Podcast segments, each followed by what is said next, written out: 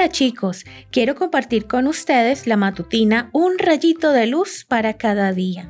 Hoy escucharemos ¿Dónde está tu confianza? Hija, por tu fe has sido sanada. Vete tranquila. Lucas capítulo 8, versículo 48. Me pregunto si todavía estará en algún lugar de tu casa, viejita y arrugada. Tal vez está en algún cajón porque te da pena tirarla a la basura. Quizás quedó para que la usen tus hermanitos menores. Tal vez quedó para el perrito. ¿Quién sabe? Pero una cosa es cierta, muy posiblemente has tenido una mantita especial, esa con la que dormías mejor y te sentías seguro. O tal vez no fue una mantita, sino un osito de peluche o algún otro animalito blando. De cada 10 bebés, 7 tiene algo preferido para dormir y para sentirse seguros.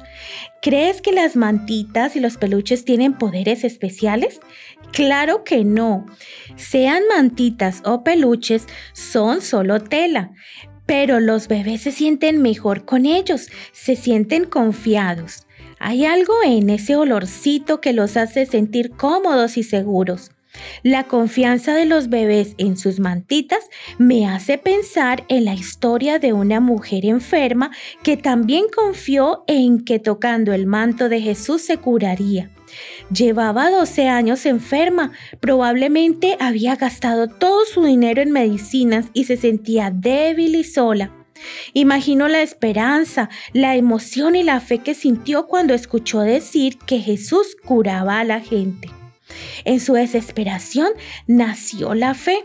Fe en que Jesús podía curarla y fue tanta su fe que creyó que con solo tocar el manto de Jesús podía ocurrir el milagro.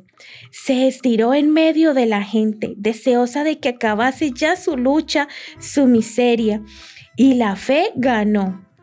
Fe no en un trozo de tela, sino en el poder del mismo Maestro, el sanador poderoso. Jesús, que conoce tu necesidad aún antes de que pidas con fe, preguntó, ¿quién me ha tocado? Porque me he dado cuenta de que de mí ha salido poder. Lucas 8, 45, 46. Los ojos de la mujer buscaron tímidamente los ojos del Señor. Ahora sus ojos brillaban de luz, de emoción y gratitud. ¿En qué confías tú? ¿Dónde está tu confianza?